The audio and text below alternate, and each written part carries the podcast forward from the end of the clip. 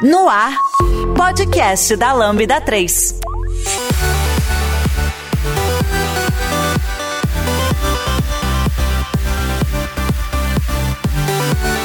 Olá, eu sou Ayrton Lopes, Chief Data Officer da Lambda 3 e esse é o podcast da Lambda 3. Hoje vamos falar de inteligência artificial e o futuro do trabalho, ou mais precisamente, sobre as ferramentas baseadas em inteligência artificial que vêm se tornando aí cada vez mais comuns no cotidiano de algumas profissões. Vamos exemplificar aqui, né, por meio do GitHub Copilot, então, uh, um assistente, né, de autocomplete aí automatizado uh, para se trabalhar com código, né? E uh, vamos tentar responder aí a pergunta, né? Será que uma inteligência artificial vai tirar uh, a nossa profissão aí no futuro próximo? Vai acabar com a nossa profissão no futuro próximo? E aqui comigo estão. Olá, eu sou Bruno Rocha, eu sou desenvolvedor aí na área de back-end, né? Engenheiro de software na Red Hat. Atualmente trabalho no time de desenvolvimento do Ansible e do Ansible Automation Hub, que é a plataforma de orquestração de infraestrutura da Red Hat. Estou morando no momento em Portugal, trabalhando remoto e estou aí testando, né, o Copilot e tenho aí várias opiniões aí para dar. É isso aí, muito obrigado mais uma vez, meu segunda participação aqui no podcast da Lambda. É isso aí, obrigado, valeu pelo convite. E, e eu sou o Eduardo, eu sou desenvolvedor de software aqui na Lambda 3. Muito bom, o Eduardo é, é mais tímido, olha aí. Então, pessoal, antes da gente começar a falar sobre o tema, né, GitHub Copilot, a IA vai tirar a nossa profissão, eu quero lembrar que esse é mais um dos episódios aí da série sobre ciência de dados, inteligência artificial, que lançaremos ao longo do ano aqui no podcast da Lambda 3, sendo os outros até o momento sobre chatbots, na perspectiva de dados, UX e machine learning. Não esqueça de dar cinco estrelas no nosso iTunes, porque ajuda a colocar o nosso podcast em destaque. E não deixe de comentar esse episódio no post do blog, em nosso Facebook, SoundCloud e também no Twitter. Ou, se preferir, mande um e-mail pra gente no podcast@lambda3.com.br. A Lambda 3 é a quinta melhor empresa para se trabalhar no Brasil e uma das maiores referências do país quando se fala em desenvolvimento de software e metodologia ágil. Somos um grupo de pessoas curiosas que adoram inovação e tecnologia. Estamos em constante evolução técnica e social.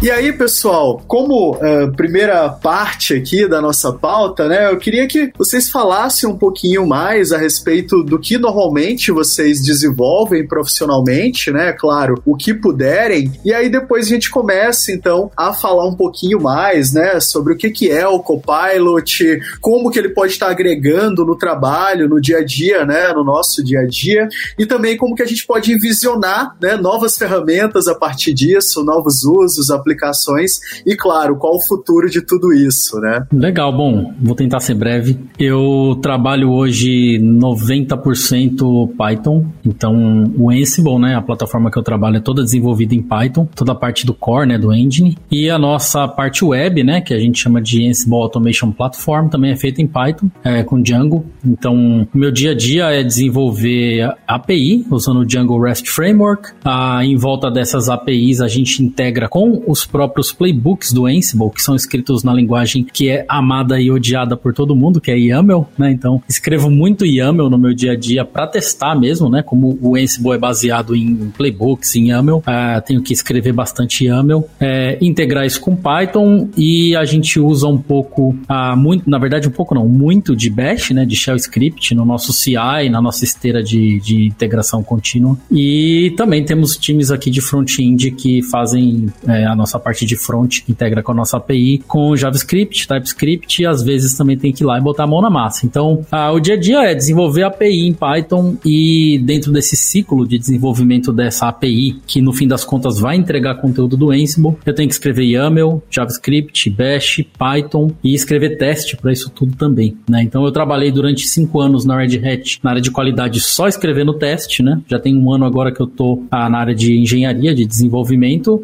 mas pra gente, né, testes, a parte de qualidade é uma prioridade, assim, é essencial para o que a gente oferece para os nossos clientes. Então a gente escreve teste para praticamente tudo. Então essa é uma, é uma parte importante aí do, do uso da programação, né? E do que eu acho que algumas ferramentas podem vir a nos ajudar. Né? Uh, bom, eu já sou mais desenvolvedor mesmo. Normalmente eu trabalho com, com tanto com back-end quanto front-end, né? No back-end, o mais comum é trabalhar com APIs, né? Microserviços escrito em C Sharp mesmo, utilizando o .NET Core, né? Atualmente, normalmente com o Visual Studio. E aí para o front-end, o mais comum é estar tá usando o VS Code mesmo, né? Que é onde o, o Copilot se integra. Normalmente eu trabalho com Angular, né? O Angular 2 para frente, que na verdade é 9 atualmente, o que eu tenho trabalhado. Uh, e aí é, bom, tanto TypeScript, JavaScript, CSS, HTML, coisas do tipo, né? Também trabalhei um pouquinho com, com YAML, né? Com, para fazer a questão de, de Continuous Integration, Continuous Deliver e às vezes também Markdown, né? São as coisas que eu acabo usando mais, assim, no dia a dia. Muito legal, muito legal. Uh, eu quero falar uma coisa bem, bem curiosa antes. Né, Pode falar, Bruno. Eu, eu quero é, deixar aqui uma nota que eu não sou usuário de Visual Studio Code. Eu utilizo o Vim, né? Então, eu sou eu programo 100% back-end, já tem um tempinho aí que eu migrei pro Vim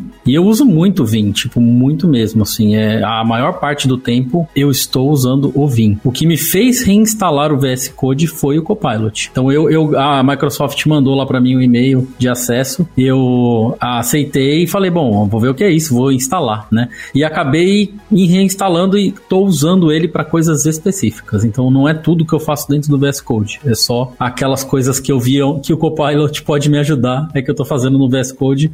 O resto, estou no meu work workflow do Vim. Não sei se de repente isso vai ser um retorno aí pro VS Code, quem sabe. Ah, dá, dá pra instalar uma extensão que você consegue rodar o Vim dentro do VS Code. não sei se ajuda ou se atrapalha, mas... Esse Inception aí, hein? Ah, muito bom, pessoal, muito bom. Bem, uh, até por ser head aqui da área de ciência de dados e de inteligência artificial da Lambda, né, o meu interesse está muito no funcionamento desse tipo de ferramenta, né? A gente sabe que ferramentas de autocomplete, de recomendação de qualquer tipo, elas não são nada novas, né? Mas elas dependem muito de uma base de dados massiva de treinamento, né? Que a gente também vai estar tá falando um pouquinho disso aqui. É, então, meu interesse foi muito é, nisso, né? Eu queria saber, claro, queria usar, queria mexer, mas também é, é entender, assim, né? Como que é, o poderio do GitHub e o poderio de diversas outras ferramentas que você tem por aí, né? É, como é que isso pode ser utilizado, né? Junto à inteligência artificial com essa capacidade, né, de recomendação, né, de conteúdo, no caso aqui conteúdo de código, né, mas como que isso pode estar se proliferando para outras áreas, outras aplicações, né, acho que foi muito mais por esse lado aí, mas é, é muito legal e também foi algo que me levou, né, a voltar para o VS Code, né, então acho que o caso parecido aí com, com o do Bruno. Então, pessoal, acho que para quem está nos ouvindo aqui, lembrando, né, a gente tem muitos acessos aqui, ainda bem, né, no, no, podcast da Lambda, mas tem muita gente que não tem essa pegada técnica, né? Então acho que a primeira coisa é assim, é, até por conta do hype, né, que se gerou nas últimas semanas, como que a gente consegue, por exemplo, falar para uma pessoa leiga o que que é uma ferramenta de autocomplete, no caso do, do GitHub Copilot, por exemplo, né? E como que vocês têm visto, né, essas ferramentas aí se integrando ao pipeline do que vocês fazem atualmente, né? Um, vamos começar a, a, falar um pouquinho, então, primeiro desmistificar, né, o que, que é o Copilot de fato, né? É, eu acho que a primeira coisa importante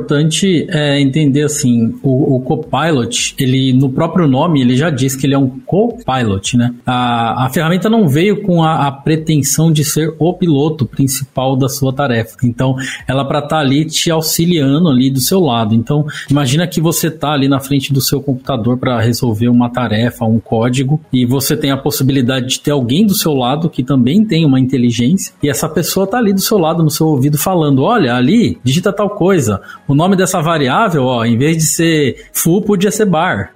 Coisa assim. Então, o, o Copilot é aquela pessoa sentada na cadeira do lado que tá olhando para sua tela também junto com você e te dando aquelas dicas, né? Lembra do, do clipe, né? Da, da Microsoft lá, aquele, aquele assistentezinho, né? Então que você ia digitar lá no, no Word e ele falava, ó, oh, que tal colocar um Word Art aqui para sua PPT ficar bonito ali? Não, não fugimos do clipe, né? do clipe, é, então. É, é o assistente, mas ele tem uma inteligência que a gente alimenta, né? A cada vez que a gente faz uma coisa que a gente acredita que é boa, a Microsoft, né? Eu vou falar Microsoft, mas o, o GitHub, né? Consegue detectar que com sinais, né? Então a gente manda sinais para ele dizendo, olha, isso aqui foi uma boa decisão. E eu acho que esses sinais talvez hoje sejam simples, mas talvez eles acabem expandindo isso, né? Usando redes neurais e tudo mais para rastrear tudo, tipo desde a hora que o código foi escrito, quanto tempo demorou para você aceitar, se você mandou um pull request lá no seu GitHub, né? E uma outra pessoa aprovou, então essa aprovação já vai ser um boost ali naquele negócio e aí vai aumentando a qualidade ah, disso daí. Mas se fosse para explicar de uma maneira simples, eu diria que é alguém que está do seu lado te dizendo como fazer uma tarefa, né? Então aí a gente pode ir para outras áreas sem ser a programação. Tipo, você vai montar alguma coisa, você vai montar um móvel, né? Lá na, aqui, onde eu tô aqui em Portugal, é comum a gente comprar móvel lá na IKEA, né? Que é uma loja grande que tem aqui, e vem com um manualzinho para você montar, né? Não tem montador. E aí imagina que quando você não entende o manual, você consegue ligar lá e tem um negócio gravado te explicando passo a passo o que, que você tem que fazer, né? Tipo, olha, pegue a, a peça 1 e coloque do lado perpendicular na peça 2, encaixe o parafuso número 3 e aperte. Então, assim, o Copilot é mais ou menos isso. Ele vai te dizendo o que fazer, mas com um pouquinho além. Ele faz, né? E pergunta, e aí, gostou? Ah, se você gostou, tá ok. Se não gostou, pede o próximo. Acho que é isso. Mas lembrando, você continua sendo piloto. Perfeito, né? Acho que já deixa claro aqui que ele não é o piloto automático, é o copiloto. É, é. Acho que tentando a, a fazer um adendo aí, né? Acho que pessoal que está acostumado com Visual Studio Code, ou até com Visual Studio mesmo, ou até outras ideias, a gente tem o IntelliSense, né? Que ele consegue dar uma lida ali no seu código, interpretar um pouquinho um pouco da sua linguagem e te sugerindo coisas, né? Como por exemplo, você tem um, uma classe chamada carro e ela tem um método frear. Ele já consegue te falar ali que existe aquele método, quantos argumentos ela recebe e tudo mais. Isso é o normal, né? Que a gente já está acostumado com, com o VS Code. Só que aí a ideia do Copilot é ele, além disso, ele não quer só te sugerir o que, que aquela classe, aquele objeto pode fazer. Ele quer te sugerir tudo como é que o seu código vai se comportar. Basicamente, todas as linhas para baixo, ele vai te sugerir alguma coisa ali, sabe? Vai desde o tipo, você escreveu um comentário e ele te sugerir, lendo o seu comentário, a implementação inteira de uma função ou até implementar o teste de uma função para você, sabe? Ele é muito ambicioso, assim, nos testes que eu fiz, sabe? É, é, é, muito interessante isso, né? O modo como são tratadas as sequências das informações à medida que você vai ali rodando, né? E uma das coisas interessantes também, né, é que assim, é, você pode ir verificando as diferentes sugestões, né? Se for algo que você já está acostumado a trabalhar bastante com aquilo, você começa até a perceber o estilo de código ali que está sendo utilizado. Alguém notou isso? Muito interessante, Sim. né? Eu, eu notei também que acho que na primeira release tinha uns bugzinhos assim, que às vezes você colocava, por exemplo, lá no comentário, autor, dois pontos, para ele completar o nome do autor. E ele pegava randômico nomes, assim, lá do GitHub, que você ia olhar, você viu o código da pessoa lá, né? Você falava, ah, acho que ele achou que eu me pareço com esse cara aí, sabe? E ele vai aprendendo mesmo com a sua preferência, né? Eu, eu notei isso. Eu notei que, por exemplo, eu gosto de nomear as minhas variáveis de uma certa maneira. E ele aprendeu, ele parou de me recomendar usar Pascal Case, Camel Case, na onde eu não quero usar isso, e passou a me recomendar do jeito que eu gosto, porque acho que ficou gravado ali, né? Olha, tais recomendações estão para baixo, então agora comece a ir para esse caminho. Então, isso é, isso é bem interessante. Então, assim, ele, ele sugere linhas completas de código, né? Funções inteiras, e ainda faz essa questão de sempre estar tá analisando é, como que você coda, né? Então, assim, é, é, o Copilot, né, é um ótimo nome, né? Que nem vocês é. falaram, pô, é um puta do nome para isso. É, um bom. é um trainer, né? De fato, é. ali ele tá. Você vai também também, não sei, a minha impressão, tá? Que eu, eu fui melhorando um pouco até ali. Claro que ainda tá muito incipiente isso, mas tem muito potencial com relação a esse tipo de coisa. E outra coisa, né, é que ele vai prevendo, então, o código, né? Então, lê um, o nome de uma função que você declarou, vai prevendo com base naquilo, né? Então, pro pessoal que é interessado em inteligência artificial, em aprendizagem de máquina, né? Ali são predições que estão sendo geradas ali na hora, ou então que já estão armazenadas, né? Códigos que, porventura, né? Trechos que são mais buscados, etc, né? Então, é, é, tem uma coisa bem interessante também de como eles resolveram esses problemas, né? Com problemas de engenharia mesmo. É, isso é bem legal, né? Você vai percorrendo é, sugestões, pode ir editando, né? O, o, código sugerido. Isso também achei bem interessante. O, o que eu achei sensacional é a parte é, de como o Copilot consegue avaliar o contexto que você tá. Então você tá ali no seu VS Code com dois arquivos abertos. Eles podem ter até referências iguais. Eu tenho ali um YAML que configura a minha aplicação, meu deploy. Eu tenho um arquivo ali que é o próprio código da aplicação e eu tenho um outro arquivo que é o teste. E algumas coisas vão ter nomes iguais, mas vão estar estruturadas de maneira diferente. Lá nos meus testes eu tenho constantes todas em maiúsculas, né? No caso de Python, nas minhas funções são diferentes. Lá no YAML é outra coisa. E o que que acontece? Ele consegue avaliar aquele contexto e acho que ele vai buscar na base dele de arquivos parecidos, em projetos parecidos na mesma linguagem, e ele consegue te trazer as sugestões que, por exemplo, na terceira linha de código pode não ser tão boa, mas conforme você vai evoluindo, na hora que você chegar em 10 linhas de código, ele já sabe tanto do que você está querendo expressar ali que as recomendações começam a melhorar muito. Assim, quanto mais código você vai é, colocando ali, mais você vai alimentando ele. Eu não tenho certeza se isso tudo fica armazenado local. Eu não parei para buscar isso. Se isso acontece, né? Tipo, o processamento disso acontece ali dentro do VS Code, ou se é só API lá no OpenAI que, que é feito, né? Quase certeza que é uma chamada no OpenAI, viu? É. mas, é. mas realmente não fui tão a fundo. É, provavelmente. Ele deve ter um cache, né? Um cache assim que ele acaba guardando as features locais. Então, provavelmente localmente eu devo ter um arquivo de features aonde ele vai gravar lá, por exemplo, tais coisas eu não gosto, então ele dá menos e outras coisas ele dá mais. E ele vai colocando aquelas featurezinhas ali. Pra direcionar, pra isso, né? É, e pa passa isso como parâmetro numa próxima chamada, né? Se ele percebeu que eu rejeitei mais de tantas vezes aquela coisa, tira tudo que for similar aí, porque esse cara não gosta disso aí. Então,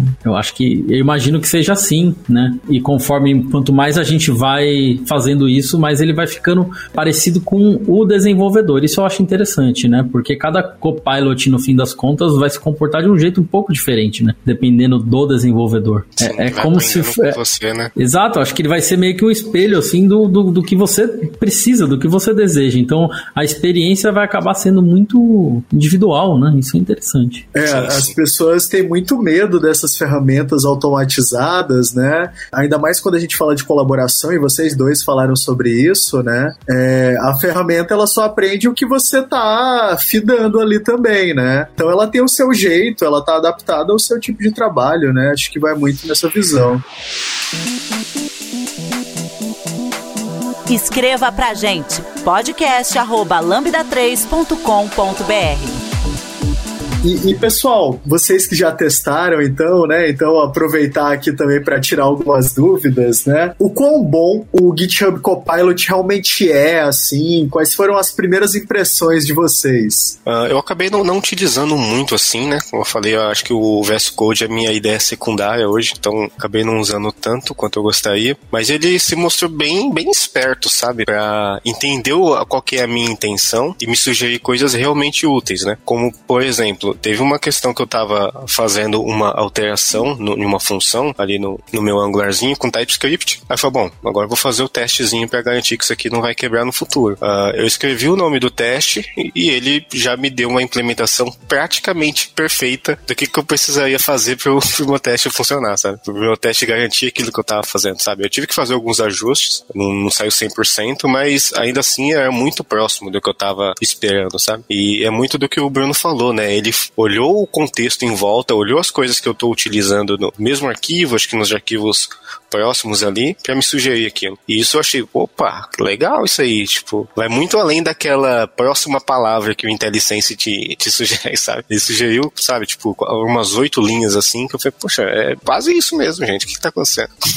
isso eu achei é. muito legal. A minha experiência foi bem parecida, eu não sou usuário do VS Code, não era, né? E agora tô naquela fase de que não sei se sou, mas eu tô há um tempo usando o Vim, né? Eu, eu migrei pro, pro Nelvim e, tipo, adoro, né, o Vim. Depois que eu aprendi a usar ele, virei fã mesmo, né? Aqueles fã chato de Vim, sabe? Que você não precisa nem perguntar se ele usa, ele vai te falar que ele vai e te aí... evangelizar, não tem jeito. Vai, é.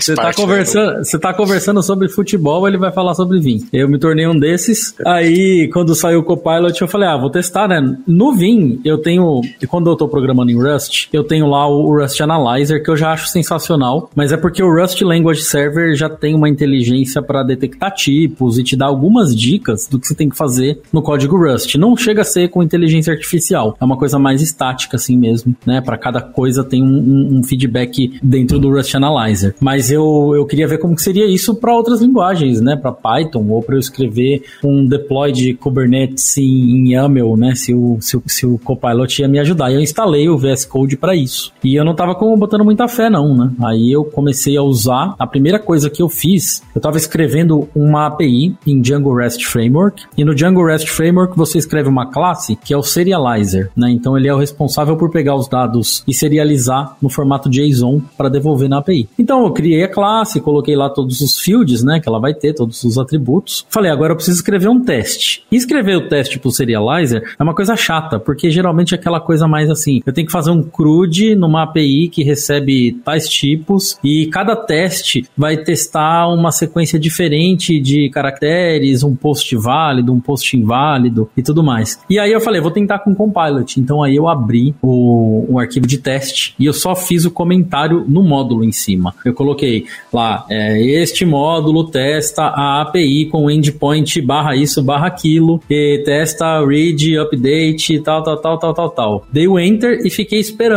E aí, para minha surpresa, ele criou ali, acho que uns 5 ou 6 testes. Ele não, ele não ficou me esperando. Ele criou os testes, só que como é que funciona o Copilot? Ele não escreve o código para você. Ele coloca em cinza, meio clarinho assim por cima da tela do VS Code, e aquilo não tá ainda escrito no arquivo. Ele tá meio é, que é a sugestão. É, é, a sugestão, é como se fosse um overlay ali que a, a hora que você apertar o tab, ele vai confirmar para você que aí sim ele realmente escreve. E aí você pode apertar o Alt, no meu caso, né, no meu teclado aperta o Alt uhum. e aí você vai movendo aqui os brackets para direita ou para esquerda esquerda para você mudar a sugestão até a hora que você encontra uma sugestão que você gosta e você apertar o tab. E aí eu fui fazendo isso até que chegou ali numa terceira ou quarta sugestão que eu parei e falei: é isso mesmo que eu ia fazer, né? É claro que ele, assim, é isso, isso, foi o primeiro uso. Isso foi um teste simples, ele já tinha todos os fields da API, eu já dei a URL que seria chamada através de um comentário, né, de um texto. Então ele conseguiu capturar a palavra URL e o que estava na frente da URL para escrever os testes, né? Então ele conseguiu fazer isso, mas ele cometeu alguns erros. E esses erros eu tive, eu rodei os testes, falharam, e aí eu fui ver que ele tinha cometido alguns erros e eu corrigi os erros que ele cometeu. Mas assim, o tempo que eu demorei para corrigir esses erros foi muito mais rápido do que se eu tivesse que ficar escrevendo aquele Escrevendo monte de teste, aquele monte de assertions lá, um por um. Então foi muito, isso foi muito legal, assim, foi muito bacana. Uma coisa que eu, que eu notei assim é que ele é muito legal para código repetitivo, né? Igual esses, é. esse caso que você falou. Então, você, por exemplo, é muito comum às vezes você escrever alguma coisa e você tem que fazer mais, mais umas 10 parecidas, sabe? Sim. Que aí você vai fazer, são basicamente variações da primeira. Ele ajuda muito nesses casos, né? Porque aí você, em vez de você ficar dando Ctrl C, Ctrl V, você deixa o próprio Copilot escrever, você dá um tab, ele coloca ali para você, sabe? É realmente uma é. mão na roda. E aí você não tem que ir lá e substituir as variáveis no seu Ctrl C, Ctrl V. Por exemplo, você testou o campo name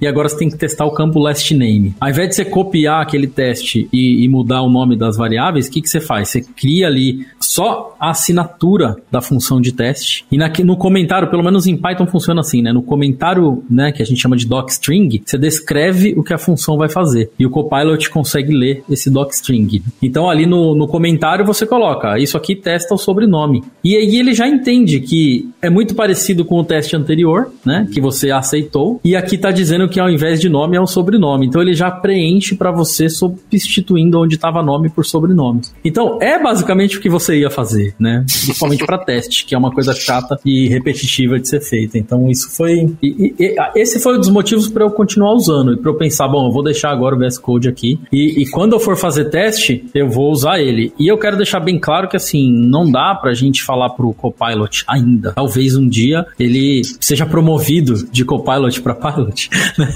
mas ainda não dá para você deixar ele escrever seus testes por você, né? Não é assim também.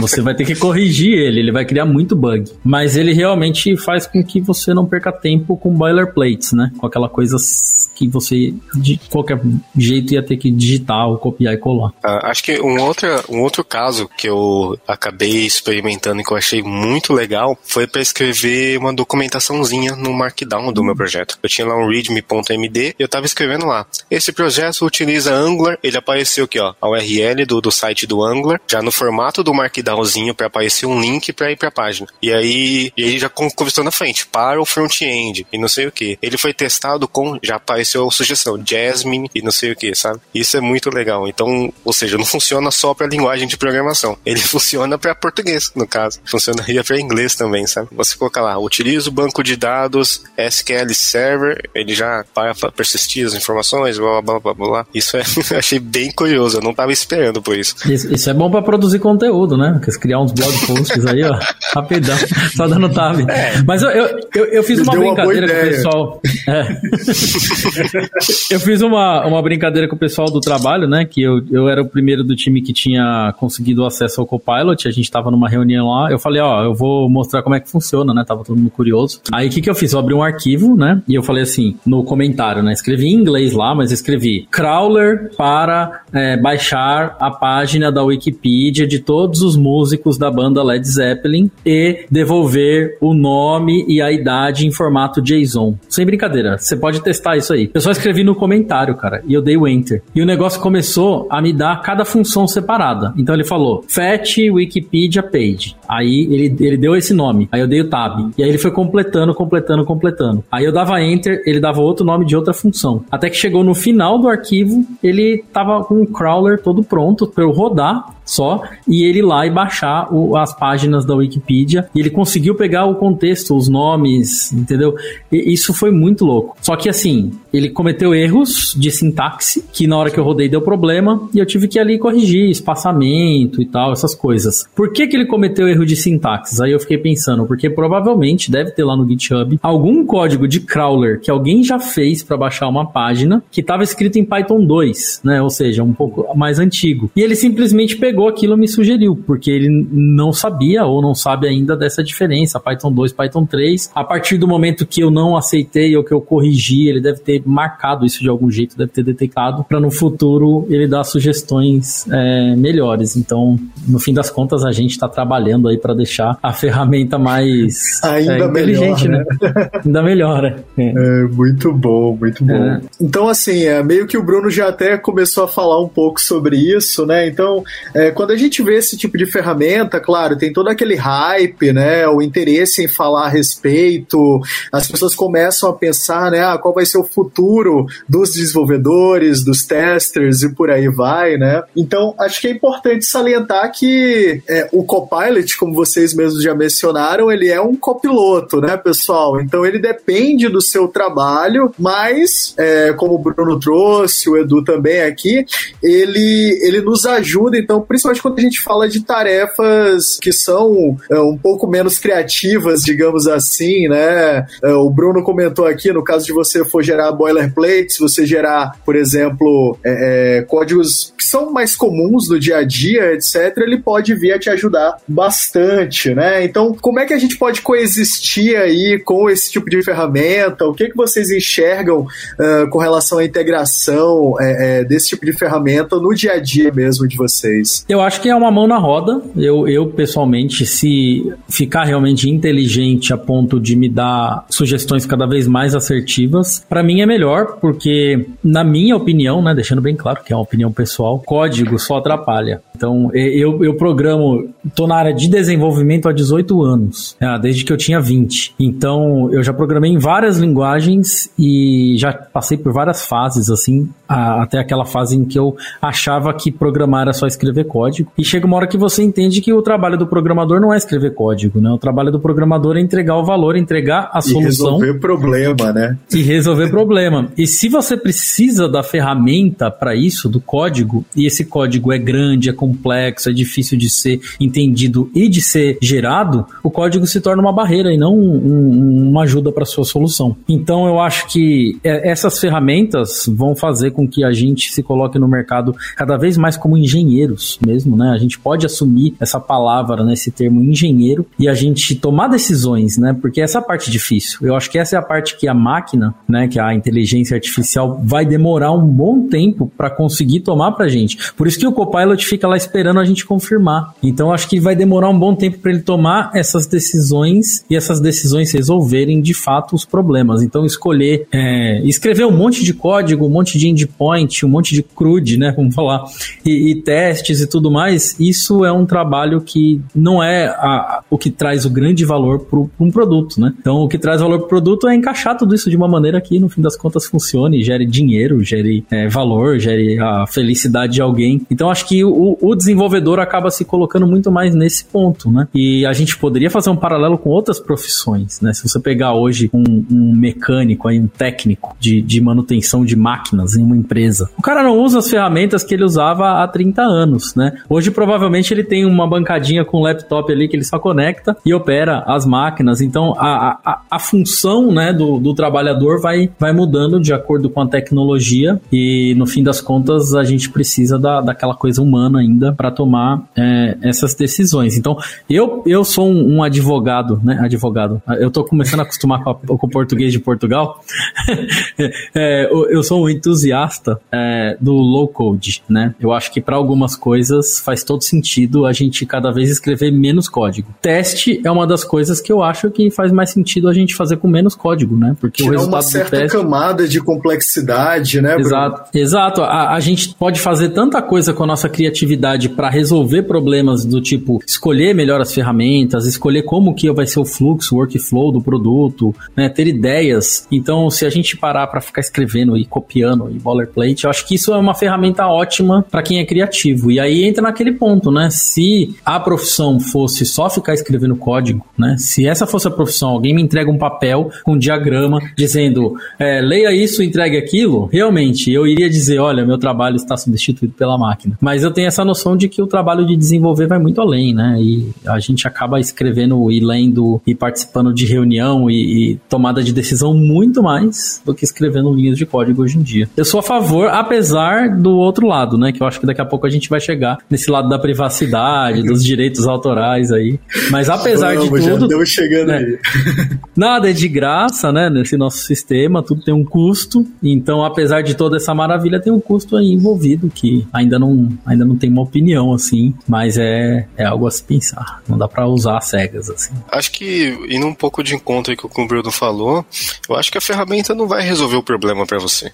Ela vai te auxiliar a resolver o problema, sabe? Tipo, tem um abismo muito grande aí entre uma coisa e outra, sabe? Eu acho que, por exemplo, se você não quer código, o Copilot não vai ser a solução para os seus problemas, sabe? Porque o input dele é código, o que ele precisa para funcionar é que você comece com algum código, mesmo que seja um comentário, né, como os exemplos que o Bruno trouxe, e o que ele vai te devolver é código.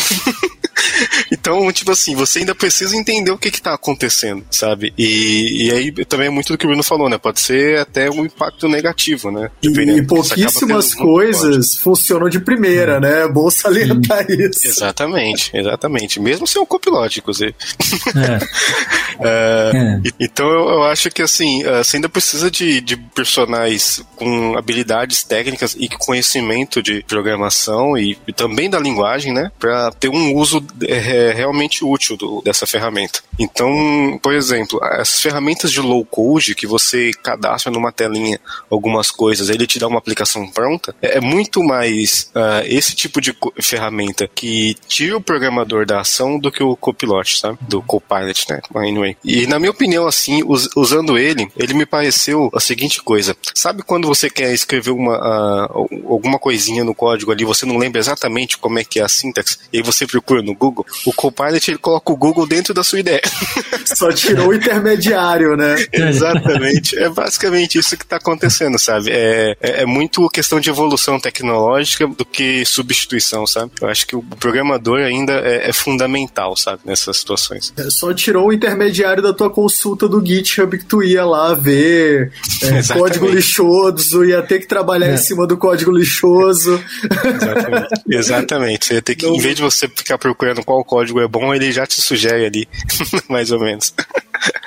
É, assim, pelo menos no meu caso, uma boa parte das sugestões que ele me deu eram coisas assim que eu já conhecia. Eu já sabia o que é aquilo, eu já sabia entender, ler aquilo e sabia o significado daquilo. E aí eu só aceitei porque de qualquer fato eu iria queimar um pouco meus tutanos aqui para chegar naquela mesma solução ou em algo parecido, né? Então acho que vale a pena salientar que atualmente eu não acho o Copilot uma boa opção para quem está aprendendo, né? Para quem está começando, ele pode se tornar, ele pode ser bom, né? Ele pode ser interessante se a pessoa for disciplinada a ponto de ler uma sugestão e compreendê-la, mas como isso é algo complexo, né? A tendência do ser humano é sempre ir pelo caminho mais fácil, né? Eu, eu não recomendaria isso para quem está aprendendo, porque quando a gente fixa os conceitos de programação e, e é, como que as linguagens são estruturadas, a gente muitas vezes faz isso quebrando a cabeça mesmo e, e, e criando erros e, e olhando para aquele código que você fala,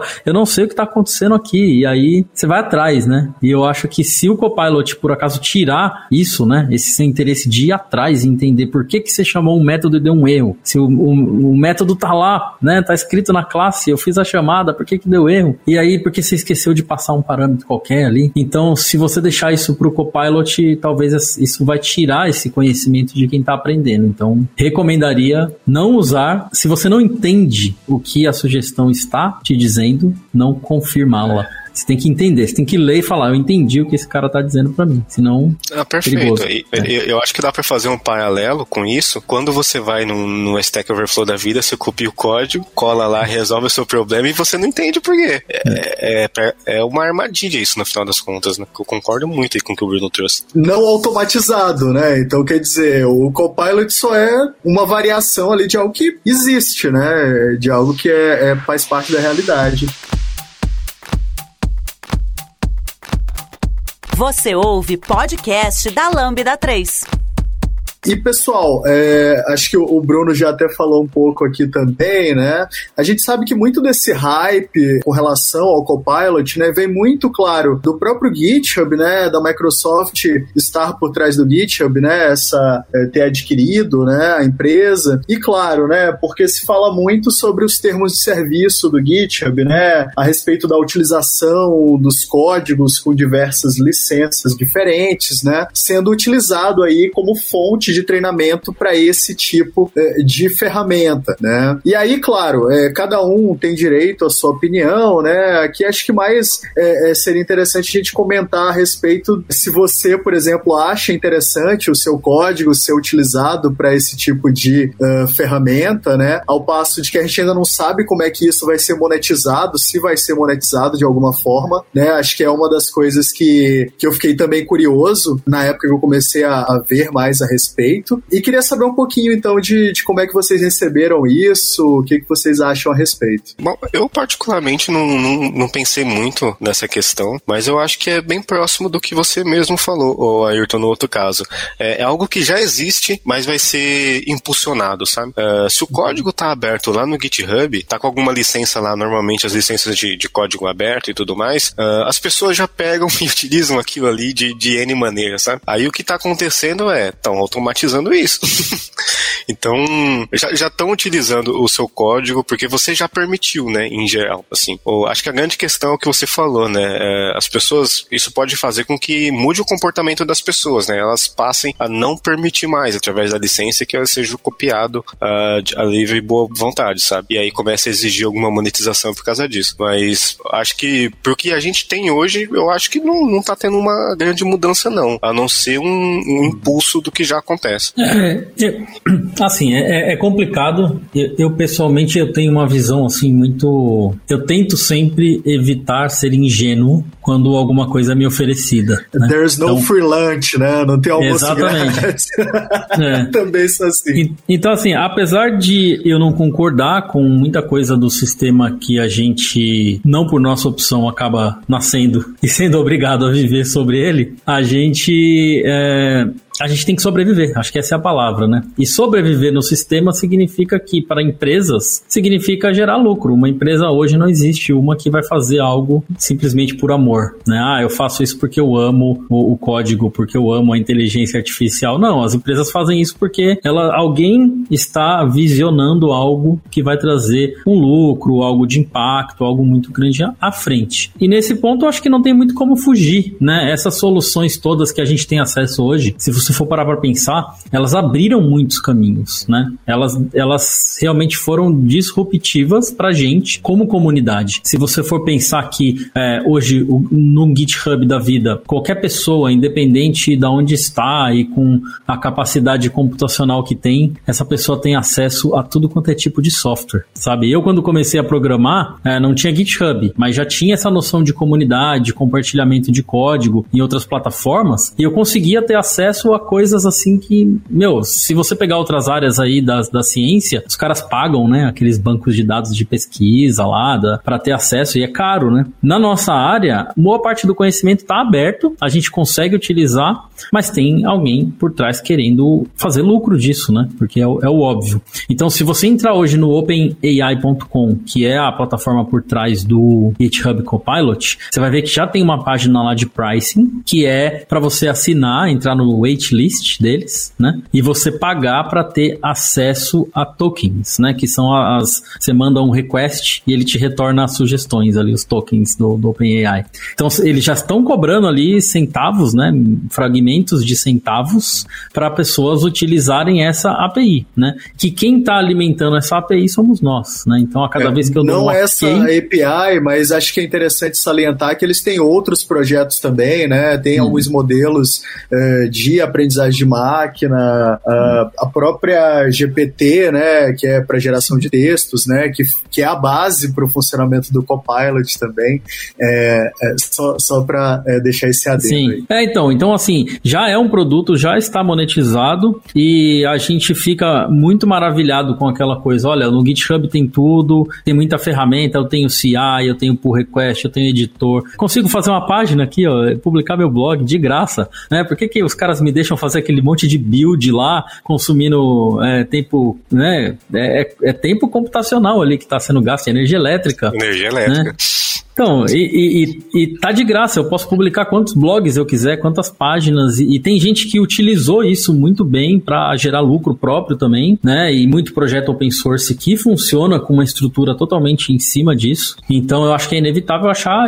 Eu não diria que é, é aquela coisa, o combinado não é caro desde que não extrapole os limites. Então, todo mundo que instalou o VS Code sempre soube que a telemetria estava ativada. Teve gente que não concordou e foi para o VS Code 1, que é a ferramenta é, open source com a telemetria desativada, né? Eu pessoalmente não tenho grandes preocupações com isso. Preciso estudar um pouco mais. Talvez eu venha a me tornar um, um pouco mais paranoico com essas questões de privacidade. Talvez a não Mas, preocupação venha da inocência, né? Da inocência, é. Mas ao mesmo ponto que eu tento estar consciente de que, por exemplo, ter aqui um Android rodando no meu smartphone não é de graça. Esse negócio está me ouvindo ouvindo, tá capturando meus cliques, minhas preferências. Então tudo isso está conectado com o motor, né? O motor de negócios aí do nosso. Então eu acho que sim, é, é a gente tá alimentando ferramentas que vão gerar lucro para empresas, né? Eu acho que esse é o ponto principal que a galera tem discutido, né? Porque assim, estar aberto já está, o código já está lá no GitHub, já tem solução para fazer qualquer coisa, né? Você quer conectar com a API de uma batata, já tem lá um código de alguém que conectou com a API de uma batata para você usar. Agora, quem vai monetizar em cima disso, é, eu acho que era meio óbvio, né? Que se uma empresa está te oferecendo toda essa infraestrutura, uma hora ia sempre buscar um jeito ali de, de monetizar. Então, não sou é, ingênuo nessa parte e também não, não, não consigo dizer se, tão, se tá certo ou errado, mas pessoalmente eu acho que a gente tem que olhar o que a gente está ganhando, né? O, o que a gente está ganhando com isso. Se isso se tornar disruptivo, servir de modelo para outras empresas fazerem a mesma coisa, para outras soluções a, a, que vão oferecer essa mesma facilidade até para outras profissões, né? Surgirem, a gente pode estar tá dentro de uma balança de win-win, né? Ganha-ganha. Tipo, eles ganham e a gente ganha. Nosso trabalho fica mais fácil deles também. Agora, cair naquela polêmica de que o Copilot vai tomar o nosso emprego, aí eu acho que já é um pouco mais difícil de, de prever.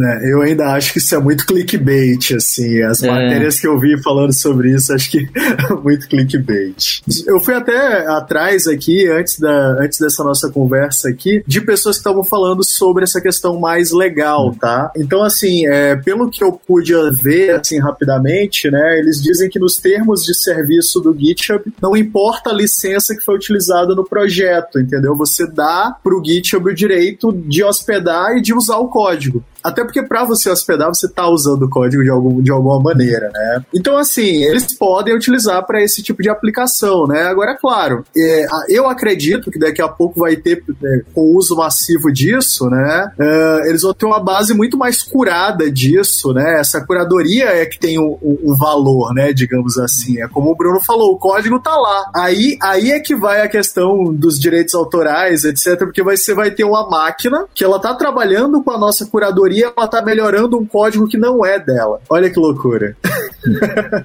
Ó, se você for parar para pensar que o código é uma forma da gente expressar as nossas ideias, a gente poderia dizer que aquele Grammarly, por exemplo, que dá sugestões quando você está redigindo textos, eles estão aprendendo também, né? O Grammarly vai lá e, e, e, usa conteúdo, sei lá, de livros, de sites, de a, literatura, né, para te sugerir. Como é que ele consegue me sugerir que é melhor eu usar um termo do que outro? Porque ele aprendeu com base em, em literatura e no que é mais usual, no que é mais. Então, se a gente parar para pensar que solução de código é só uma maneira da gente se expressar, talvez não seja um grande problema, sabe? Eles estarem. Eles não estão usando o meu código. Por exemplo, eu fiz um código que é um aplicativo de. É o Uber. Eu desenvolvi o Uber e coloquei lá.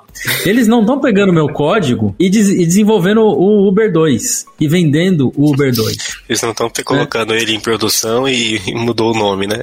E mudou o nome. Eles estão lendo aquilo que eu escrevi, né? E verificando como é que eu fiz, entendendo como eu me expressei. É como você pegar alguém que trabalha lá alimentando a AI de uma ferramenta de autocorrect, com certeza, por exemplo, leu aí muitos livros e, e, e muita literatura de outros autores, mas não foi lá e publicou um livro com aqueles mesmos textos, né? Ele simplesmente, é, eu acho que é um, é um conhecimento que talvez seja aberto, né? É um conhecimento aberto, assim, a, a soluções de, de algoritmo, de código. Isso é interessante interessante, Bruno, porque você passa a enxergar código também como uma linguagem viva, né? É. Uh, tá mais aproximado ao que a gente tem, por exemplo, na área de processamento de linguagem natural, como você falou, o próprio Grammarly, né? Uh, trabalha bastante com NLU e NLP, né? O, o, o, entendimento de linguagem natural e o processamento de linguagem natural. É, então, quer dizer, tá tudo conectado, né? É, de é. alguma forma. Ô, Ayrton, aí falando um pouco mais da questão de, de treinamento da, da IA por trás do Copilot, Copilot, por exemplo, um tempo atrás lá a Microsoft lançou uma inteligência artificial no Twitter e aí em pouco tempo a, virou uma desgraça aquela, né, aquele negócio, né? Virou racista, sexista e tudo de, de mal que, que se possa imaginar. Já aconteceu algo parecido com o Copilot? Você chegou a ver alguma coisa? Ainda e... não, ainda não. Ainda não, né? E você acha que, que, que tá para chegar esse, isso aí? Boa pergunta, boa pergunta. Porque, ele se baseia nos, nos repositórios do próprio GitHub, né? Então você tem que criar, você pode me corrigir aí né? Mas imagino que tem que criar muito repositório com coisa errada para o é. Copilot se desvirtuar, né? Então, é, o que que eu acredito, tá? Lembrando, o caso que o Edu falou aqui é o caso da Tai, né? Que era um chatbot aberto no Twitter. Ele tinha um treinamento aberto, né? O que é um treinamento aberto, pessoal? Qualquer opinião que virar maioria na interação com aquele, com aquela entidade, com aquele agente, ele vai para o treinamento como se fosse um deep belief, tá? Então vira um, um, uma razão, vira ali um é, é, o que ele conhece como verdade, tá? O golden standard dele é aquilo. Então qual o problema? Como é, as pessoas se organizaram, né? Porque Twitter é, é, é, assim, né? Eles se organizaram e começaram a atacar. Então a Tai, né? Com é, injúrias raci raciais, homofóbicas, opiniões políticas uh, conturbadas, né? Na época e uh, por ela ser treinada dessa maneira, ela regurgitou, né? As mesmas opiniões, né? Então assim é, eu acho que para código fica um pouco mais complicado porque a gente sabe que, por exemplo, o GitHub ele tem é, é, essa, essa revisão de algumas coisas ali, de alguns conteúdos que não, não podem estar hospedados lá, até pelas políticas de uso, etc. Né? E eu acho que teria, aí é, é minha opinião, tá, Edu? É achismo mesmo. É como você falou, teria que ter muito código desse tipo para ele poder virar treinamento na base, e eu acho que fatalmente alguém veria antes tá? É, então, por exemplo, eu não, não, não testei nada de hacking, etc. Deve ter bastante material, é, mas acho que outras coisas ficam um pouco mais complicado de você ter ataques dessa maneira, ataques centrados. Não, não imagino como é que poderia ser, tá, no momento. Até porque eu acho que o, o, o boost de curadoria deles deve ser feito com vários parâmetros. Acho que a quantidade de vezes que você rotaciona uma sugestão, eles devem armazenar isso. É, quantas quantas vezes que você diz sim para uma sugestão, eles armazenam. Dentro de um único arquivo ali, de um único programa, quantas sugestões você aceitou.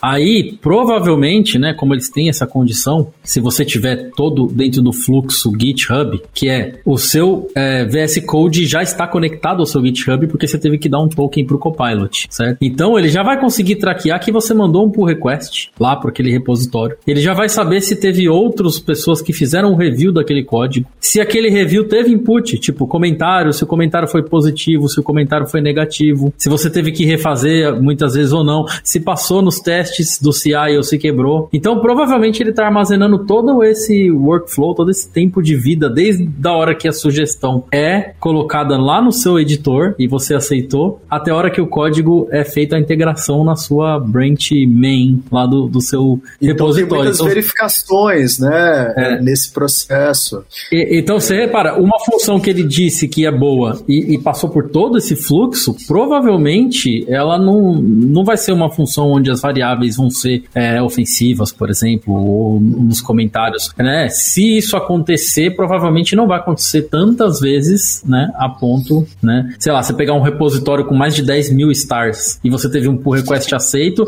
com uma função que o Copilot te sugeriu. Provavelmente os caras já viram isso e eles já colocam essa função lá para cima, né? O boost dela lá é 900% de chance de recomendar de novo, né? Então, a, a, essas interações estão fazendo a gente curar mesmo a ferramenta.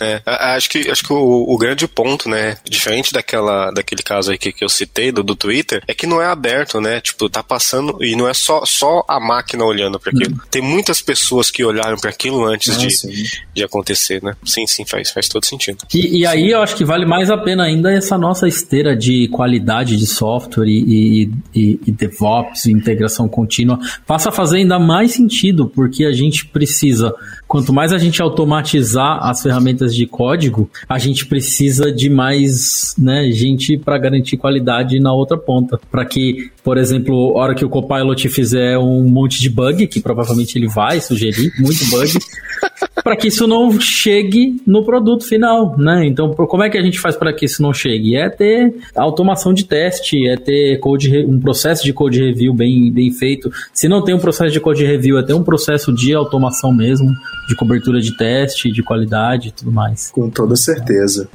É. É, outra coisa também, pessoal, é que assim, é, esse tipo de ferramenta ela está em evolução, né? Uh, ela se assemelha mais atualmente a um algoritmo de recomendação onde ele está é, utilizando a nossa filtragem de modo colaborativo, tá? Então, basicamente, quando, por exemplo, eu estou codificando alguma coisa e aquilo se assemelha a um código que o Bruno também já tinha lá, ele me dá aquele, aquele código como sugestão, eu posso aceitar aquela sugestão, eu posso ir para outras sugestões também, né? Então, assim, é, essa filtragem colaborativa, quando ela é feita por pares uh, que estão se beneficiando, né? E no caso aqui, muitas pessoas técnicas, né?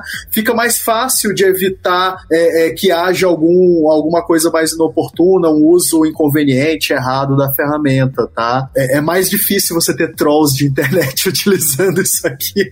eu, eu acho que até onde eu vi, a maior parte das reclamações era mesmo a respeito de uma licença, uma GPL, por exemplo, que não permite você linkar o código, né, a solução de software, numa ferramenta monetizada. Eu acho que essa era uma das, das questões. E eu acho que aí tem muita brecha, porque eles não iriam lançar algo sem ter colocado um grupo enorme de advogados para pensar, né?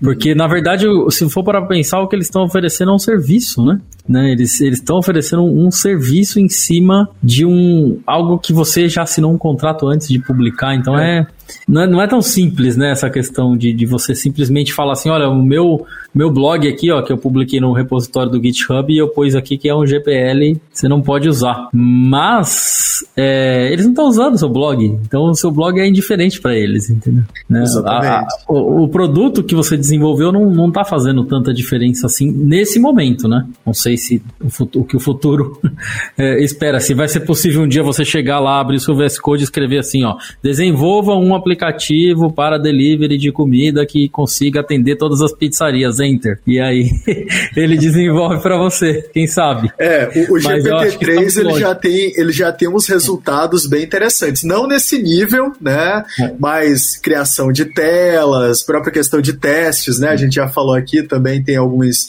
algumas aplicações nesse sentido, né? Mas assim, pessoal, é, esse contexto mesmo ainda tá meio cinza, tá? Vou falar, vou falar para vocês que a última coisa que eu vi é de que muita coisa ainda vai ser resolvida nos tribunais mesmo, essa questão de direitos autorais, né?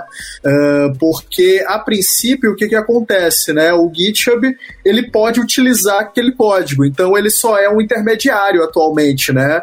Ele não tem é, é, nenhum poder uh, do que que a pessoa vai estar tá fazendo com o resultado daquele código, se vai virar uma ferramenta monetizada, por exemplo, né? Realmente ainda está muito cinza isso aí, né? Vamos, vamos falar bem a verdade, né?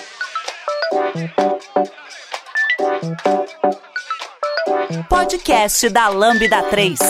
E, pessoal, vamos caminhando então aqui para o nosso bloco final, né? Bem, é, nesse bloco final eu queria saber como é que vocês veem o futuro desse tipo de ferramenta, se vocês veem para onde que isso vai evoluir, se o Copilot ele, ele vai estar tá mais presente no nosso trabalho, se a gente vai ser mais assistido nos nossos projetos. Eu, eu acho que no final vai acabar sendo uma questão de gosto mesmo, né? É como aquela pessoa que usa IDE com autocomplete e aquela pessoa que usa o Vim puro e prefere digitar o código todo. O mercado, né, as empresas, aquela pessoa que paga a gente, ela espera produtividade, né? Então é isso que ela espera da gente, que eu entregue as coisas rápidas. É por isso que eu vou abrir uma IDE e utilizar ferramentas de debug, de autocomplete para entregar as coisas mais rápidas e com mais qualidade. Então, se o Copilot vier para me ajudar a atingir esse objetivo de entregar mais rápido, com mais qualidade e menos tempo, provavelmente vai ser um, uma coisa boa, vai tirar um certo peso. A gente tem que ser inteligente o suficiente de usar isso pro nosso bem. Se eu tô demorando menos tempo codando, é, eu posso usar esse tempo para uma coisa mais feliz na minha vida. Né? Exatamente. então, aí é, é, é, uma coisa que, que pode ser boa. É, então, eu vejo no dia a dia esse tipo de coisa sendo usada cada vez mais, né? Então, é, é inevitável. É, o que me preocupa é o vendor lock-in, no caso do GitHub, né? A gente sabe que Essa solução existe agora somente se você tem o VS Code e se você conectou um token da conta do GitHub. Você está preso a isso. E eu gostaria muito de ver uma solução desse tipo que fosse aberta, mas provavelmente vai surgir, né? Provavelmente a gente. Ou, eu até já ouvi falar de uma solução open source tentando fazer a mesma coisa, né? Que é onde eu possa ter ali qualquer tipo de, de language server. Eu crio um plugin lá pro meu VI, pro, sei lá, qualquer ideia, um Eclipse da vida, coloco lá um plugin que vai fazer essas chamadas de API e conseguir também resultados de maneira aberta. Então, esse seria o futuro ideal, né? Sim, com certeza. É, eu nem pensei em nada sobre o futuro. Mas eu, eu, acho bem interessante isso aí que o, que o Bruno disse mesmo, assim, né? Vai, vai depender bastante da, da preferência das pessoas, né? Por exemplo, acho que pra galera que, que trabalha com C Sharp .NET aí, como é o meu caso, tem uma ferramenta da, da JetBrains, se eu não me engano, que chama ReSharper. E tem gente que adora de usar, adora usar, e tem gente que detesta. Eu, por exemplo, acho muito intrometido. eu, não, não é a ferramenta que eu, que eu gosto ali. Além de, de deixar a ideia um pouco mais pesada, acho que ela se intromete em algumas coisas que, que mudam um pouco o meu jeito de fazer, né? O que, que é diferente do Copilot, né? Que ele se adapta a você, né? E não tenta forçar o contrário. Então também acho assim que a, a adoção vai depender muito do, do, das pessoas, das ferramentas que, que você vai poder conectar ali, né? Eu acho que hoje tá meio que limitado ao GitHub. Ah, bom, ao GitHub é óbvio porque é do GitHub, mas questão do VS Code, porque uh, acho que tá limitada a ele por ser uma ideia muito, muito uh, disseminada, né? Acho que ouso dizer que é uma das mais populares hoje aí. Então, uh, acredito sim que, que no futuro eles acabam, eles podem acabar abrindo para outras ideias, ou então de repente abrir uma API para fazer coisas personalizadas. É, a verdade é que as ferramentas de inteligência artificial elas têm ido mais por esse caminho da customização, né? As pessoas querem ter o, o, o se, é, sentir que elas, elas têm aquele input da ferramenta e que em troca elas estão ganhando alguma coisa também, né? No caso, é muito bem o que o Bruno já citou aqui, né? A questão de produtividade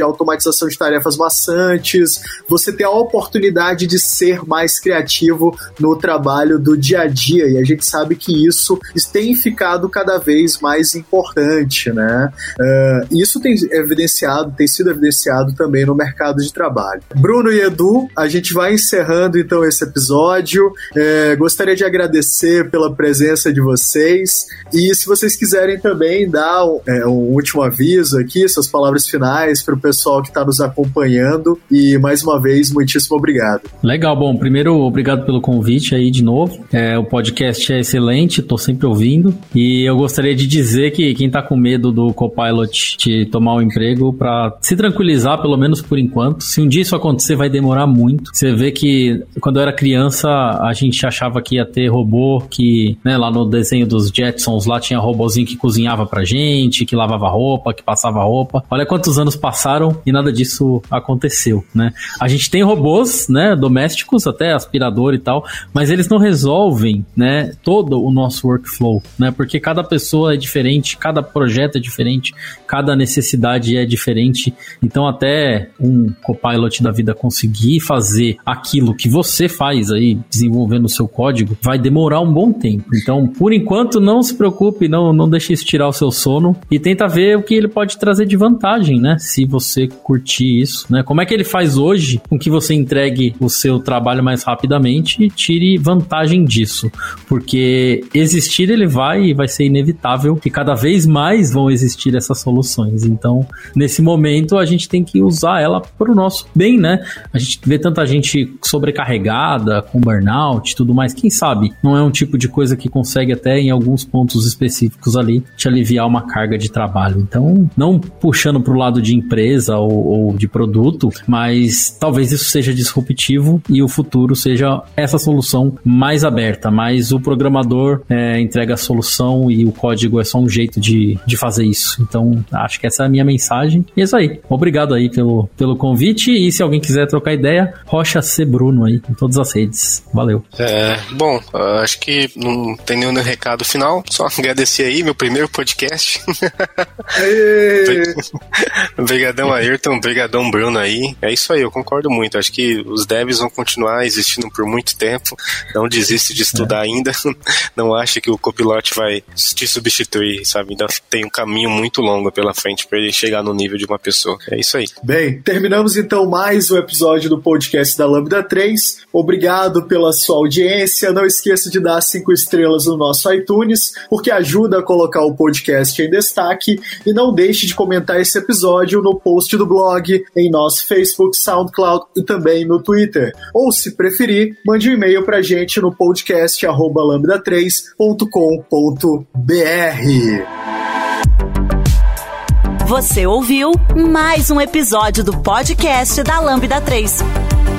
Indique para os seus amigos esse podcast. Temos também um feed só com assuntos de tecnologia e outro que mistura assuntos diversos. Toda sexta-feira, sempre com o pessoal animado da Lambda 3.